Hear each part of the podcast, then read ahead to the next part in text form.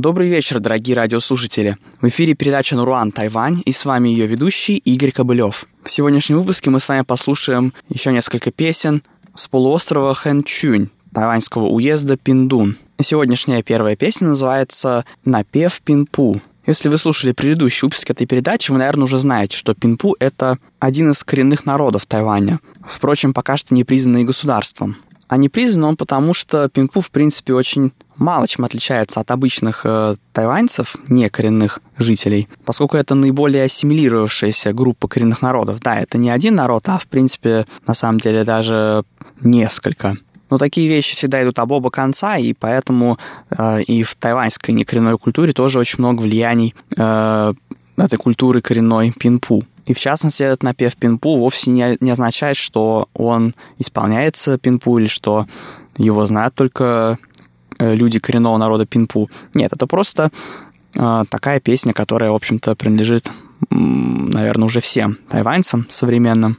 По крайней мере, тем, которые живут вот э, в уезде Пиндун. Хотя, в принципе, это конкретная песня, она на самом деле из уезда Тайдун, но он э, соседствует с уездом Пиндун, поэтому там отношения между этими, между населением этим, этих двух уездов, в общем-то, довольно близкие. Ну и так, давайте послушаем эту песню. Она исполняется под аккомпанемент э, традиционного китайского инструмента гуцинь.